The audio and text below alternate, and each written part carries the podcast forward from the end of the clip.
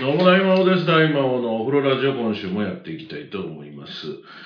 先週のね、えー山口理恵さんのお話、このラジオわざわざ山口理恵さんが聞いていただいたみたいで、大変恐縮なんですけど、まあ届けばいいなとは思っておりましたが、わざわざ聞いていただいたみたいで大変ありがたいですし、嬉しかったですね。うん。まあまあ、あの、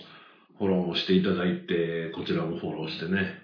なんかあのーこういうことから始まる交流っていうのが、まあなかなかないですからね、えーあの嬉しく感じるなという感じです。本当に聞いていただいてありがとうございました。えっと、年末だか年始だかね、あの、忘れましたけど、ニトリにね、お皿を買いに行ったんですよ。なんか、お皿を割ってしまった時に、カレーとかを食べてたお皿だったんで、ちょっと大きめの、深めの皿が欲しいなと思って、買って帰ったんですけど、お店で見るテレビがでかすぎて家に入らないのと現象は一緒なんですけど、これぐらいだったらいいかと思った皿が、思ったよりでかくて、カレー一杯食ったらね、あの、な、なんて言ったらいいのかな。あの、食べ過ぎちゃうんですよ。今まで以上に入るからね。まあでもあの、なんか、おしゃれなお店で食べるパスタの皿みたいな感じだと思ってください。すごく少なく見えるけど意外と多いみたいな感じ。皿が大きいから。そんな皿を買ったんですけど、その時に、なんか在庫処分的な展示品処分だと思うんですけど、いわゆるセラミックファンヒーターっていうのを買ったんですよ。ニトリ製のね。まあなんでかっていうと、僕のパソコン部屋の足元用の暖房が壊れちゃって、それはどこのやつだったか覚えてないですけど、それもだいぶ前に壊れてて足元が寒かったんですよね。部屋寒いんですけど、暖房をかけるとなんかぼんやりしちゃうんで、頭の方が暖かくなって、足元は一向に暖かくないから、まあ毛布を膝掛けにしているんですけど、まあちょっと欲しいなと思ってセラミックファンヒーターを買って、足元に置いていたんですよ。机の下に。だから僕が 足を置いてると、それでセンサー式だからさ、僕がやってきて座るとカチッと電源が入って、だーっとあったかいのが出てきて、非常に快適だなと思っていたのは最初だけで、もうね、弱にしてても、めちゃめちゃ暑いんですよ。まあ、考えてみたら、前に使ってたのは足元暖房でお使いください的なものだったんですけど、今回のは部屋を温めるためのセラミックファンヒーターなわけ。だから直接当たるような足元に置いたら暑くて当たり前なんですよ。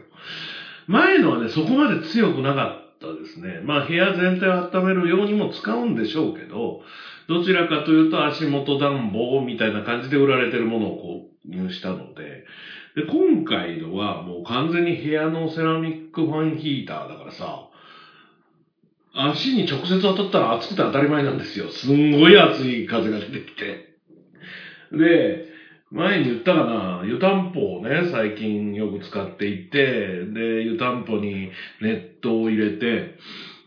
昨日もネットを入れて使ってたんですけど、今日まだ暑いですよ。すごく保温力があってね。低温やけどをね、結構するので、だから、うーん、もともとついてるフリース風の袋があるんですけど、その袋の上からバスタオルをかけて、で、使ってるんですね。湯たんぽでは、低温やけどしないように、こう努力をして、で、直接あまり触らないように、ちょっと腰の横あたりに置いてですね、でも、布団の中全体がこう温まる感じがするので、非常に重宝しているんですが、そうやって気を使っているわけですよ。で、ぬるくなったら直接触ったりとか、膝の裏に置いてみたりして、そうやって使っているんですけど、そこで気を使っているのに、セラミックファンヒーターで足をですね、低温やけどどころか高温やけどしそうなぐらいの風がダーンと来るもんで、上はあったかくないわけ。上半身は。まあ、上半身は僕、家の中でもウルトラダウンを着ているんですけどね、ウルトラライトダウンか。あれを着て、最近はいるんですけど、もう足元が熱くて、もう、なんていうの、霜焼け的な感じ？冷えて、温めて、冷えて、温めてみたいな。そんな感じになりそうだったんで、位置を変えまして、椅子の裏にしました。距離を取ったんですよね。今までだって、もう、風の吹き出し口の5センチ、10センチのところに足がある感じ。で、風が出てきて暑いから、足を広げるという、もう本末転倒な感じで使用していたんですけど、さすがに前からの熱は熱すぎるということで、椅子の後ろに場所を移して設置したら、結局足元には風が来る。しかも、僕毛布をこう膝掛けにしていると、膝の前側、足の前側は暖かいんですけど、後ろが寒いんですよね、やっぱりね。下からこう冷たい空気がやってくるから。それを考えた時に後ろから来ると、太ももあたりとか、ふくらはぎあたりが暖かくなるので、ちょうどいいと。で、吹き出し口からも、えー、そうですね、4、50センチは離れることになったので、これはいいのではないかという形になりました。しかも、あの、机の下に置いてるときは、そこに座らないで、その前を通るだけで反応していたんですよ。その後ろに通路というかね、別の部屋に行くための道があるので、そこを通るだけでカチッカチッっていう音がしてたんですけど、反対に向けたことで、そこ通っただけでは電源は入らないし、で、座ったら電源が入るということで、もう一挙両得ですよ。快適になりました。でもね、邪魔。場所が邪魔。椅子引いたところにあるので、それ以上椅子は引けなくなりましたし。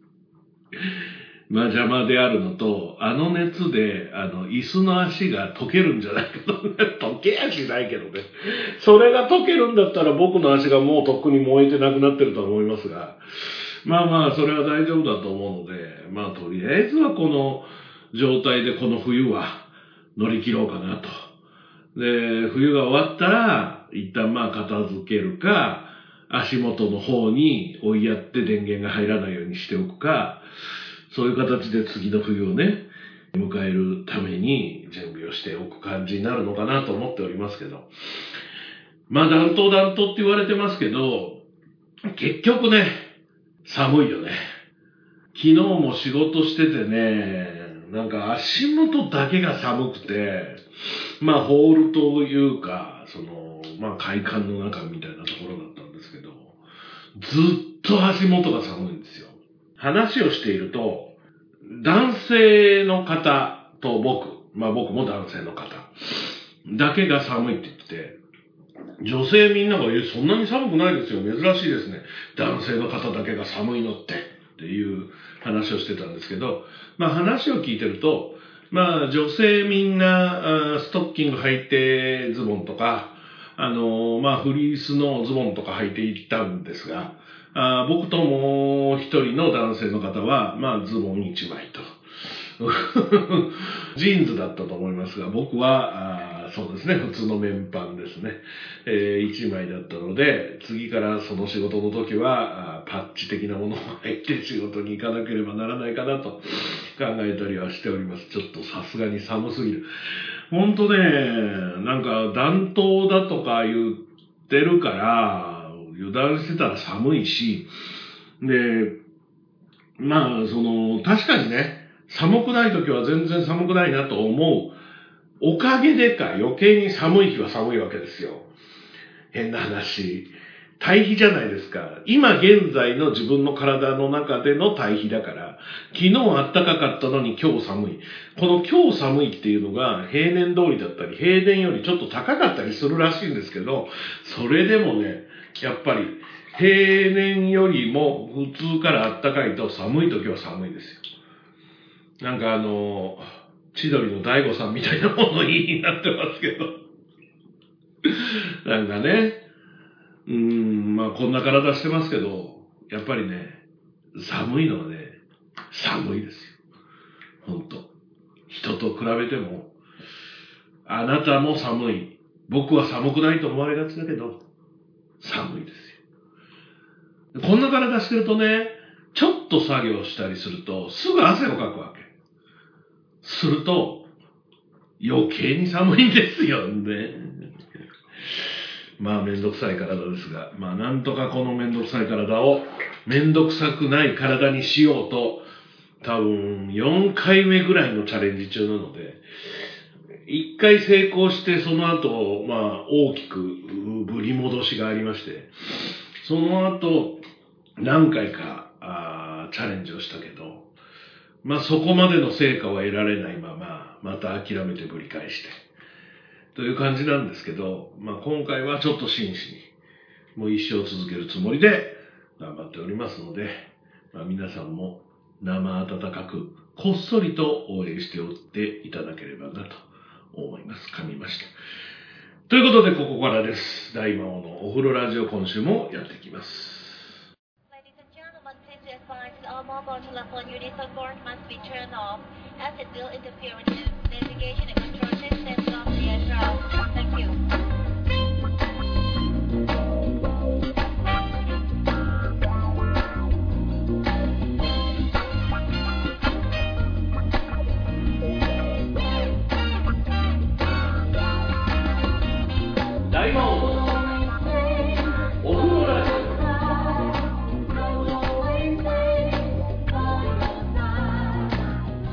近ねいろんなものをねちょっと整理していこうということでまあ部屋とか全然掃除しないし片付けないんですけどもう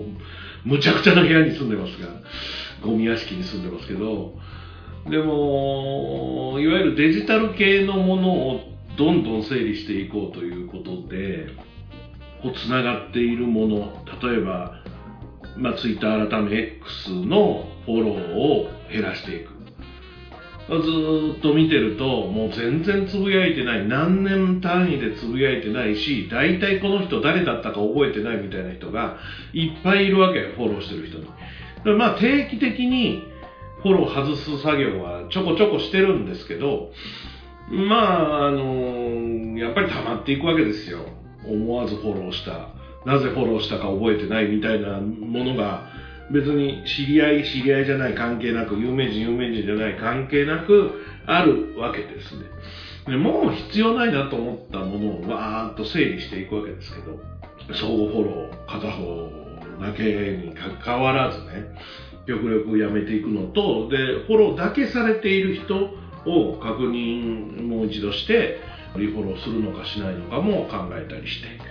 とりあえず、まあ、すっきりとしたあのデジタルライフを送りたいな SNS ライフを送りたいなと思っていろいろやっているんですけどそれとは別にいわゆるその Google の連絡帳をね整理したりして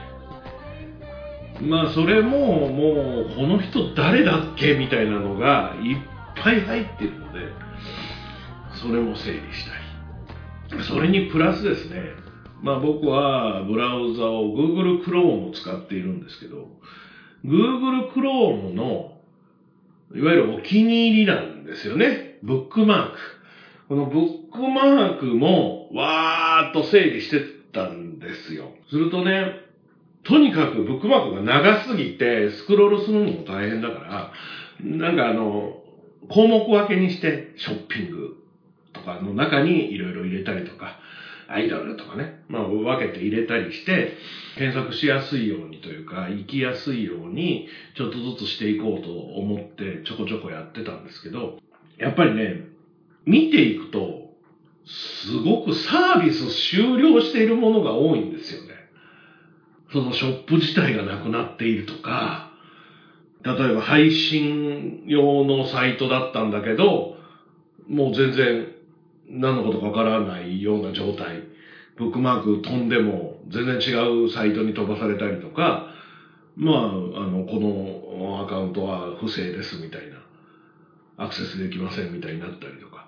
で、調べていくと、いわゆるサービス終了、殺収と今最近ね。はい。で、今時の人は殺収と言いますけど、多い多い、めちゃめちゃ多いんですよ。知らなかった。だから長いこと言ってないわけですよ。ブックマークには放り込んであるけど、長いこと言ってなくて、知らぬ間に終わっているということが、すごく多いんだなと。で、いちいちいちいち一をクリックして、サービス終了してるやつは全部整理していくという作業を、意外と時間かかるんですよ、あれ。ブックマーク欄がガーッと出てくるんですけど、そこでクリックしたら他のタブでね、バーンと出る。ああ、ダメだなってなったら戻って、一旦消えているブックマークをもう一度出して、右クリックして削除する。するとまたブックマーク欄が消えるので、またブックマーク欄を出して、他のサイトもクリックしてみる。みたいなことをずっとやってるわけ。いや、もしかしたらブックマーク欄だけを外に出す方法がある気がするんですけど、多分あるんでしょうね。うん。なんかやり方がわかんなくて。もうね、全然なんですけど、まあちょっとずつ整理はできてきましたけど、フォルダー分けしたことで、どこに入れたかさっぱりわからないっていう状況に今なってます。それこそこのね、ラジオ、このお風呂ラジオ、ほぼサービス終了している僕のラジオもありますけど、同じく差ししている、えー更新されてないラジオの URL とかも一応ネットラジオの欄に入れてですね、分けていると、それだけでね、ドンと減りますから、ブックマーク欄は、フォルダー分けするだけで。で、楽にはなるんですけれどもね。でも、いつも出しているもの、いつもタブで全部出しちゃうんですけど、パソコン開いた時点で必ず出すサイトっていうのが、まあ10個ぐらいあって、10個ぐらい出しといて作業を進めるんですけど、それをフォルダ分けするとめんどくさいから、フォルダ分けせずに やってるんですけど、まあ、でも、サービスが終了するって、まああの、僕も言ってない。つまりサービス使ってないですから、そりゃそうだなって感じがするんですよね。まあその中では例えばアメーバのね、アメーバブログにあったアメーバピグっていうサービスがあって、で、このアメーバピグにピグライフだか、ピグ、な、なんだっけな、ピグワールドだか、まあいろんなのがあってどんどん詐集していって、で、最終的にパソコン版ピグライフっていうのは終わりますって言って終わったんですね。一応そのピグライフだけを抽出したアプリっていうのを僕は未だにやってるんですけど、その、アメーバピグ、で、それとアメーバがやってたブーシュカっていうよくわからない豚のなんかキャラクターを育てるやつやってたんですけど、もうずーっとアクセスしてなかったら、まあすべて詐集していました。まあ、ビグライフに関しては詐集してるの知ってたんですけど、ブーシュカとか知らない間に終わっていて、ゲームっていうフォルダーにね、すべて入っていて、すべて消しましたけれども、気づいたら終わってる。まあ僕も、なんせアクセスもしてませんから、そりゃ終わるんだろうな。僕一人のせいじゃないけど終わるんだろうなって話なんですけど、そうですね。あとね、写真を交換するサイトであるとかね。あとね、その昔、まだ、ニコ生とかもそこまでじゃない YouTube も生配信はできなかった時代ですよ。ツイキャスとかもあったかなあんまり覚えてないんですけど、僕が生まれて初めて動画配信をしたのが、スティッカムっていうサイトだったんですね。で、このスティッカムは、ものすごい画期的なものだったんですよ。例えば、まあ動画配信をするね、今 YouTube とか、僕、ドロータ工場っていうのをショールームでやってますけど、まあ普通一人の、僕一人の配信ですよね。基本的にはね。相手側の声とか動画を入れるには、結構めんどくさい設定をしてるんですよ、僕の場合。もう一個のパソコンから映像を撮って、その映像をスイッチャーで混ぜて出してるわけです。ツイッター X のスペースっていうのはこれ声のみですけど、いろんな人とできたりとか、あとまあツイキャスも他の人と喋れたりとか、え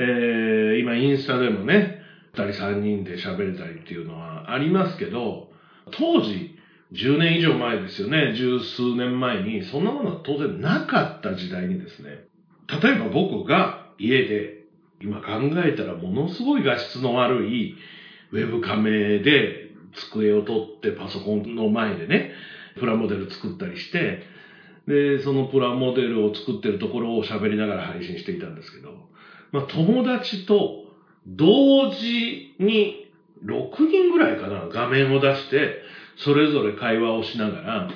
今何作ってるんですかって、あ、ザクですと。で、僕何々作ってますよと。あ、こっちではゴールドライター作ってます。みたいなことをね、同時にできたんですよ。ただ、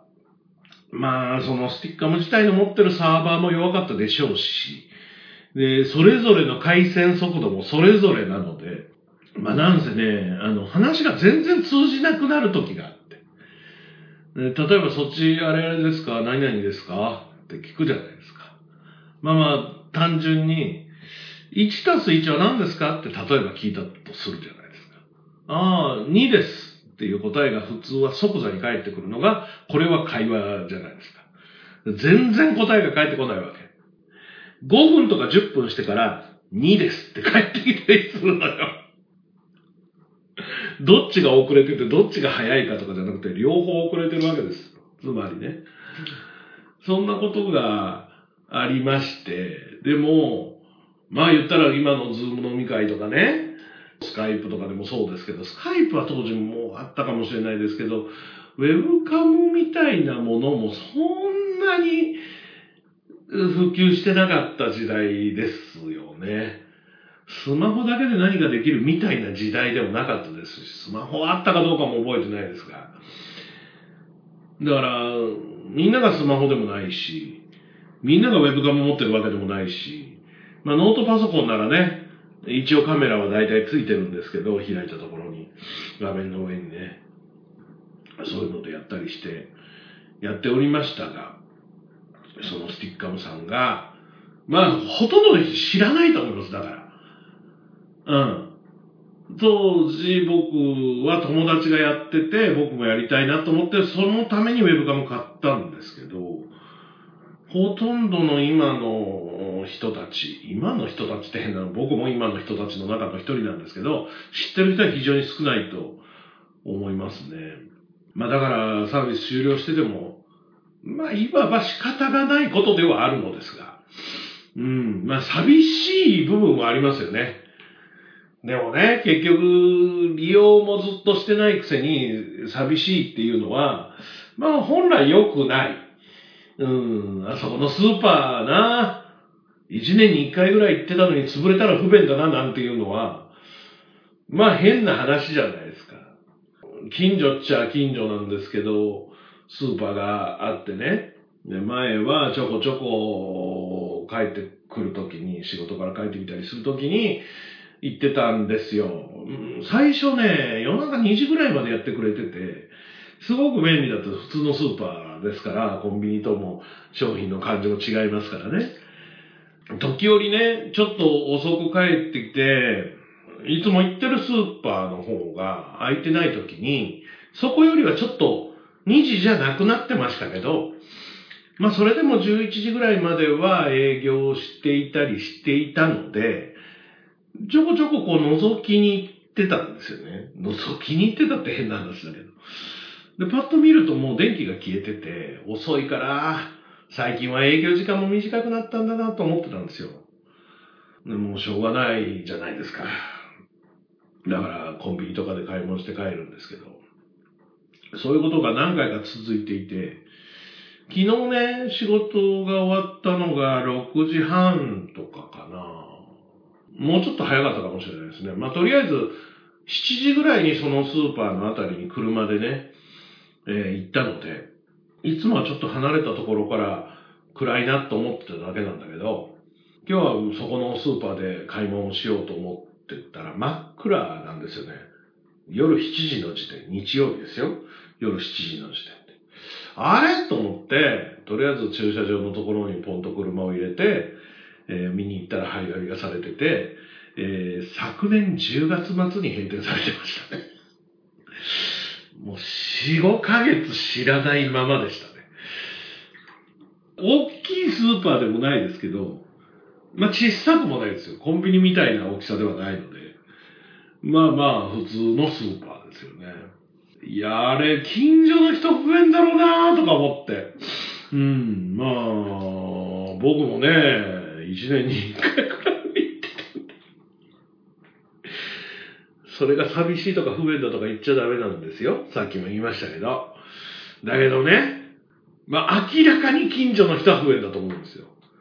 徒歩圏内に行ける人たちとかは、超不便でしょうね。当然ですけど。だから、まあまあ、サービス終了ってね、しょうがないですよ。赤字が続いたりとか。それはウェブのものであっても、実店舗であっても一緒だなと思うんですけど。なかなかその、うまくね、その総裁が効かないというかさ、あの、自分が提供しているものに対しての、まあ、儲け口が少ないというか、お客さんが少ないというか。まあ、僕がネットラジオやり続けられるのは、これでお金をとにかく稼ごうとしているわけではないことですよね。いや、稼げるものなら稼ぎたいですけど、とりあえず今のところ稼げる目はないので、とりあえず意地で続けているという、まあ楽しんでますけどね。楽しんで続けてるということですけど、そこで商売ってできませんからね。このお風呂ラジオをね、例えば人に編集任せたりとか、ディレクターを雇ったりとか、ね、いろんなことをして支出が増えていくと、当然僕の持ち出しでは効かなくなってくるじゃないですか。まああの、ジングルというか、エンドのね、この番組はとかね、あの CM の部分の女の子、元声優の子なんですけれども、その子にはちゃんとギャラをお支払いしてますけど、そこを回収できてませんからね。その分ね、大魔王ラジオチャンネル全体として全く回収できてないので、本来は回収しなきゃいけないんですけど、はい、まあ、意地で続けている。趣味だろと言われれば趣味なんですけど、まあサービス終了しないように、少なくともお風呂ラジオと貴族のたしなみと、えー、ドロータ工場だけは、なんとか死守していこうと思っておりますので、これからもよろしくお願いします。なんか、わびしくなってきたな。はい。ということで、この後は朗読のコーナーです。えーっと、また新しいセンテンス読んでいきますので、よろしくお願いします。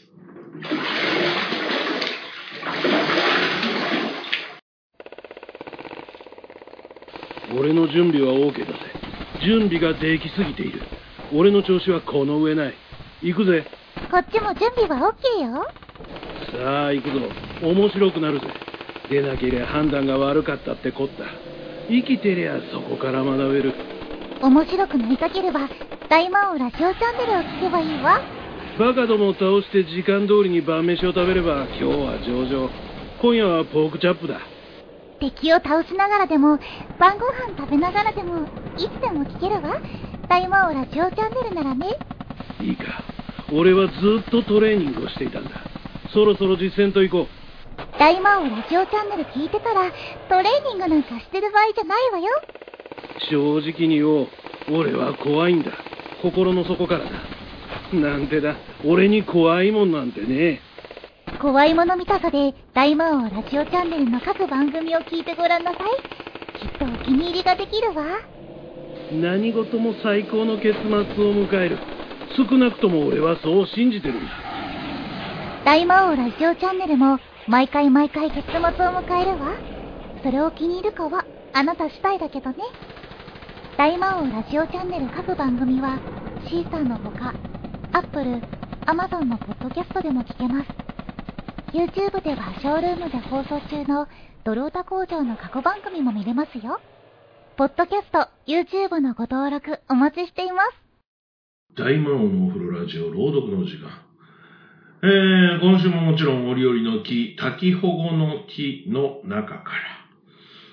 今回はですね、そこのキロは前回読んだので、一つの体験というセンテンスです。何ページある？?2、3、3ページ半ぐらいで、次も5ページぐらいだから2つぐらいは読んでいくかなという感じですね。一つの体験。震災の時、僕は東京毎夕新聞という社の編集部にいた。家庭部と学芸記者を兼ねていた。昼、編集局であの異変にあったのだった。もちろん社屋は灰まみれになってしまった。新聞も工場が全焼したので、まず再起の見込みはないという。焼け跡に大きな社の金庫が無難に焼け残っていた。全社員の解散が必然とされると、その金庫が共有物のように皆の目から監視され出した。そして、赤工場の分配金と同じような論議が風説され、また、諸々で社員たちによる会合もあったりした。社員としての年歴も浅い僕でもあったが、そういう会合に僕は一切出なかった。人の話をよそごとにして、上野に一個の将棋と吉津とを持ち出して、軒並みの水遁や牛飯屋さんの一軒に割り込んだのである。そして夜も吉津囲いの桜の木の下で寝た。この間にこの吉津の陰で僕は幾十人の宿なき人を止めたかしれない。そしてその人々の巷の経験を世もすがら聞き明かない思いで聞き学んだことかしれない。造船会に知名な科学者もいたし、吉原にいた太鼓持ちの夫婦もあった。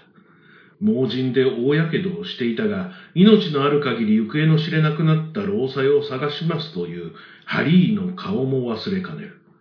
監獄なら網走まで知っていると囁いたすごいのもいたし、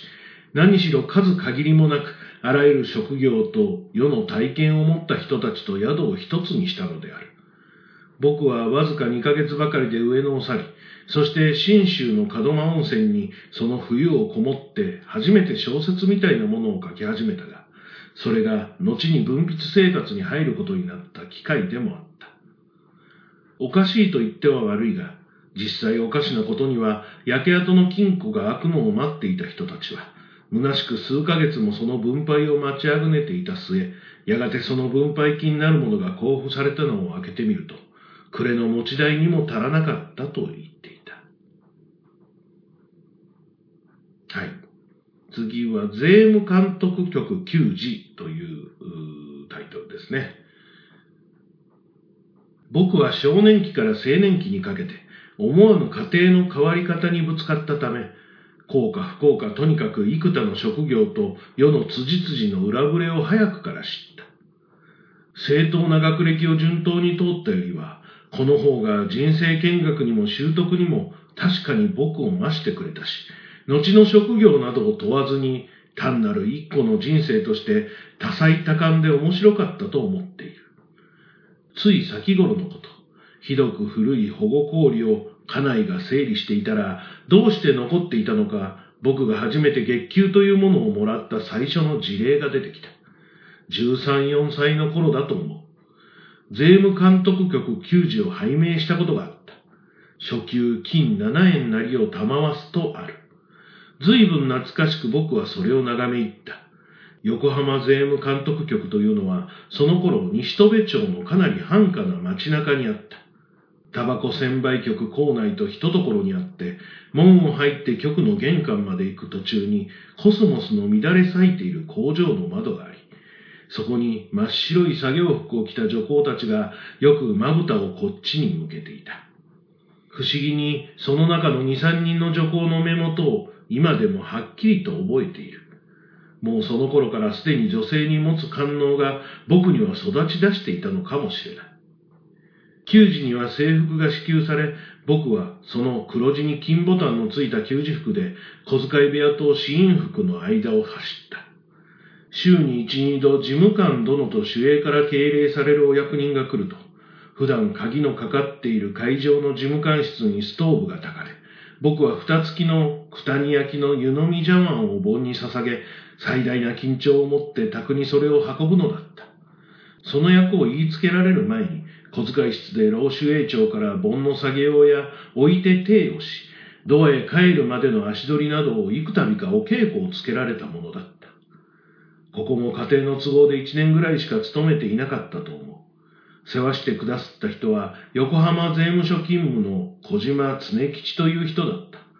この小島さんご夫婦に僕の母も病婦も痛くお世話になったらしい。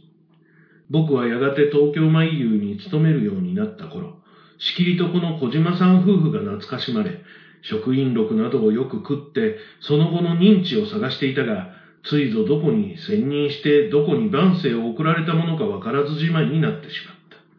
一度ダリアに藤原税務署長の小島氏ではないかと言われ、手紙を出したこともあるが、付箋がついて戻ってきた。母はこのご夫婦の恩情を死ぬまで語り草にして忘れなかった。僕が税務署または税などという文字に対して、よく人が言うような特殊な対立感などを以前からちっとも感じないのは、過去にこういう人生の道のべの憩いを持っているせいかもしれない。はい。ということで、えー、反保護なんとか、なんだっけ、もうだいぶ戻っていかないとわかんないんですけど、えー、っと、反、滝保護の木だ。半保護でもない。半って保護の中に入ってるからね、半保護だったら半々フルになっちゃうんですけど、滝保護の木、滝保護の木というセンテンスは、これで終わりみたいですね。この話でね。えー、どういうくくりなんでしょうね。うーが長かったですけど。どういうくくりで、えー、なってたのかはわかりませんけど、なんかね、あのー、なんていうの、ここのセンテンスって、まあ、先生がさ、まあ、政治に物申したりとかじゃなくて、ちょっとなんかこう、なんていうの、まあまあ、嫌な部分もありますけど、自分が体験してきたこと、みたいなことをつぶさに語られていて、ちょっと面白い部分だったのかなとか思っております。えー、次からは、再間満筆という大センテンスになっていくみたいですね。えー、まあ短いのだったり、長いのだったり、まあまあいろいろみたいです。とりあえず、次からはまた新しいセンテンスを読んでいきますよと。あいつ終わるかもしれないこのお料理の木ですけれども。まあ、あの、今年中には終わらないと思いますので、まだまだ楽しみにしていただければなと思います。まあ、あの、よかったらね、お料理のキーとかで調べれば、あの、全部読めますので、僕のが間違ってるなとか、読み方間違ってるなとか、えー、そういうのをクスクス思いながら、聞いていただいてもいいのかなとか思ったりしておりますので、まあ、ぜひぜひ、今後もよろしくお願いいたしますはい。ということで、大門のお風呂ラジオ朗読のお時間、今週はここまで。来週お会いしまし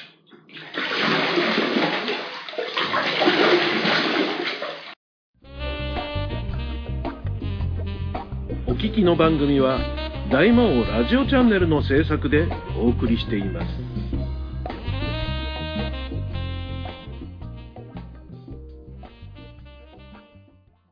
さあ、あの、なんですか？連絡先をね、整理した話を、このエンディングの部分でしようと思ってたのに、本編のところで先にちょっと喋っちゃうっていうことがあって、ここ話すことなくなったんですけど、まあでもね、ほんと連絡先も、昔仕事でお世話になった人とか、うん、あと、まあまあ、あのー、自分でも誰だかわからないとか、ほんのちょっと何かで連絡先聞いた人とか、そういう人がいっぱいいて、まあね、何々さんですか？この電話合ってますか？っていう連絡するのもさ、さっきのその、ウェブのね、サービス終了とかは、まあ別に押したとて、相手に迷惑もかかんないしさ、こっちも別にね、ああ、あれなんだなとか思うけど、とりあえず一回この電話が使われてるかかけてみようとかいうのが、なかなか難しいじゃないですか。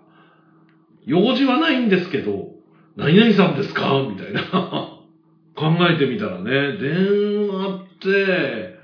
こんなめんどくさいもんだったかなとか思うんですけど、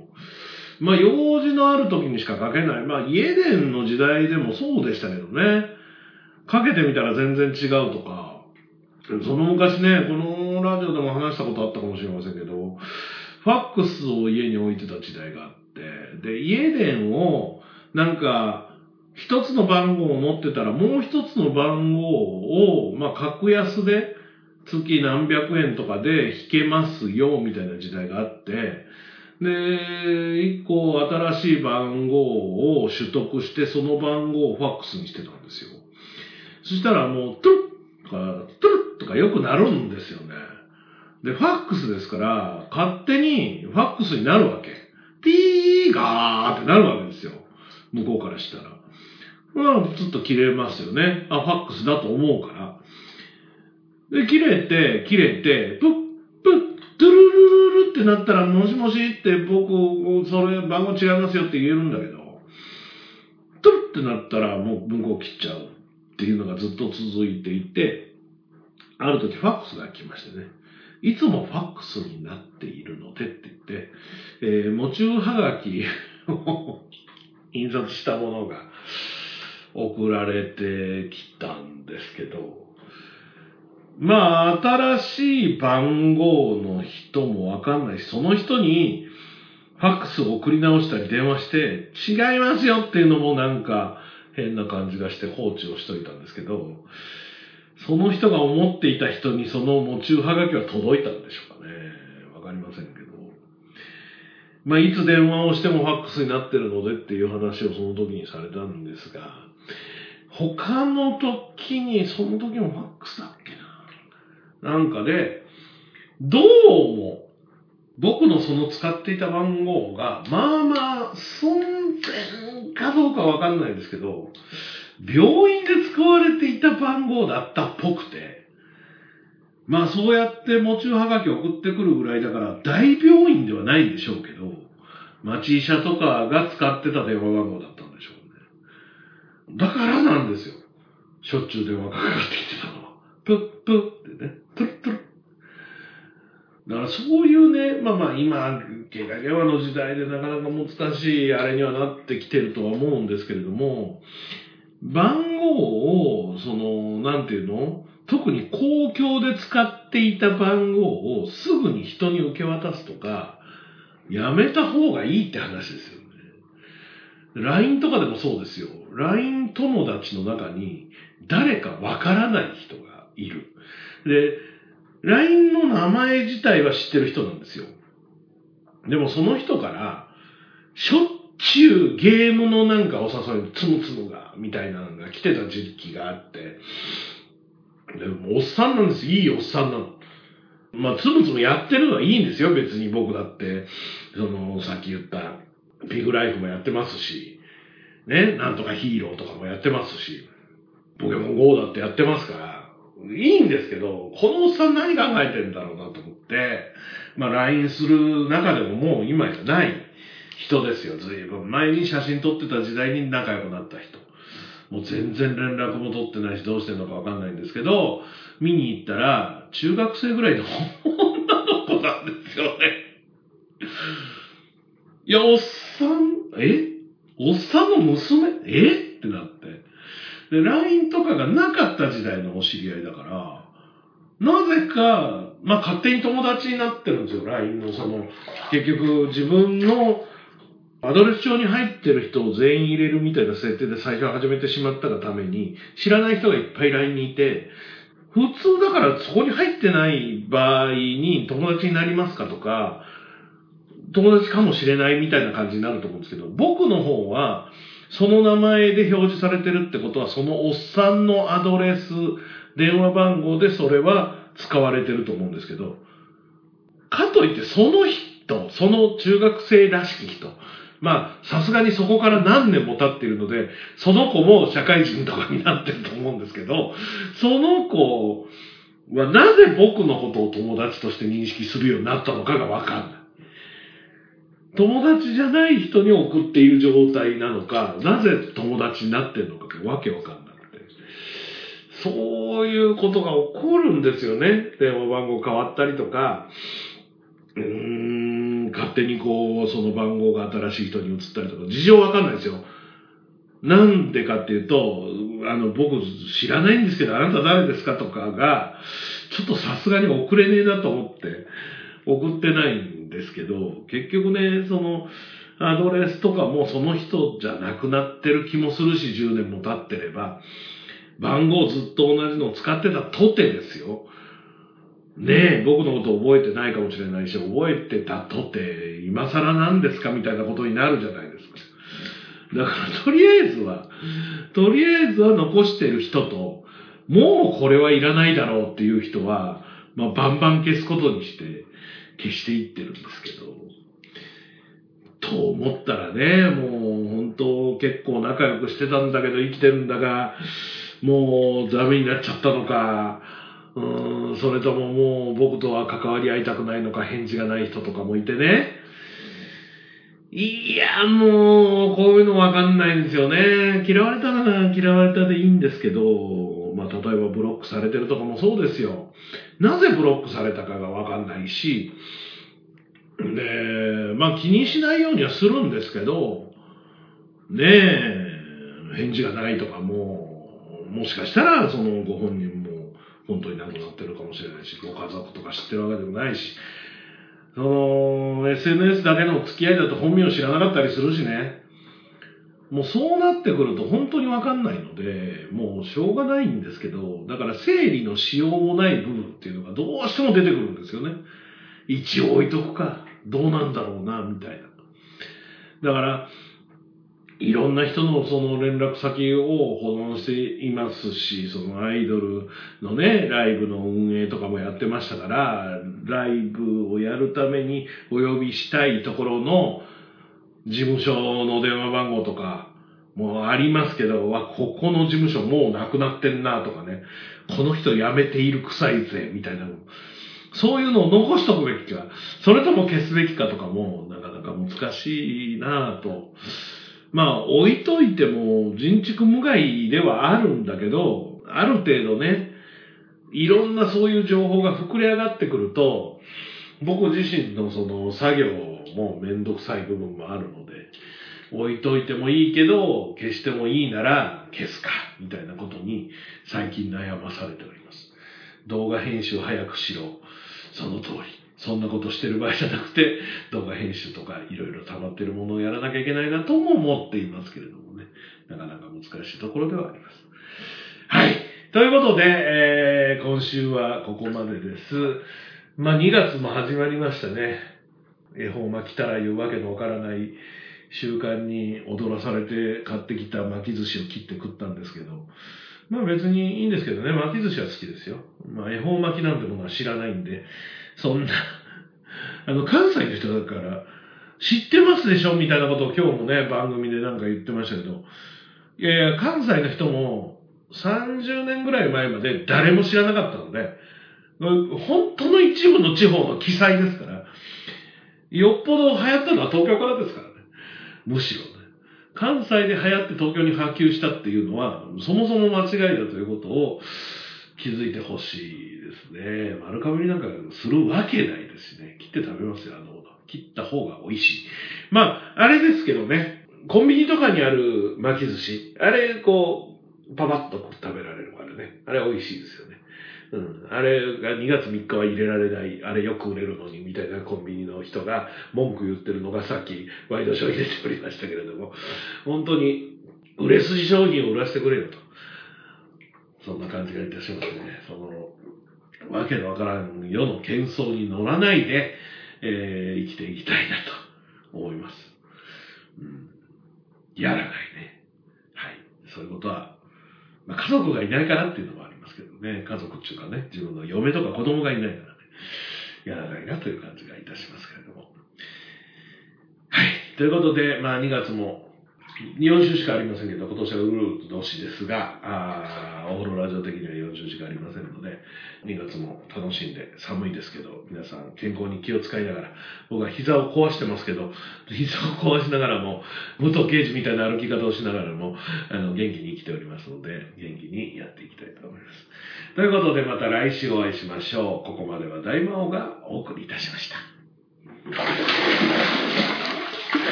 大魔王のお風呂ラジオ。この番組は大魔王ラジオチャンネルの制作でお送りしました。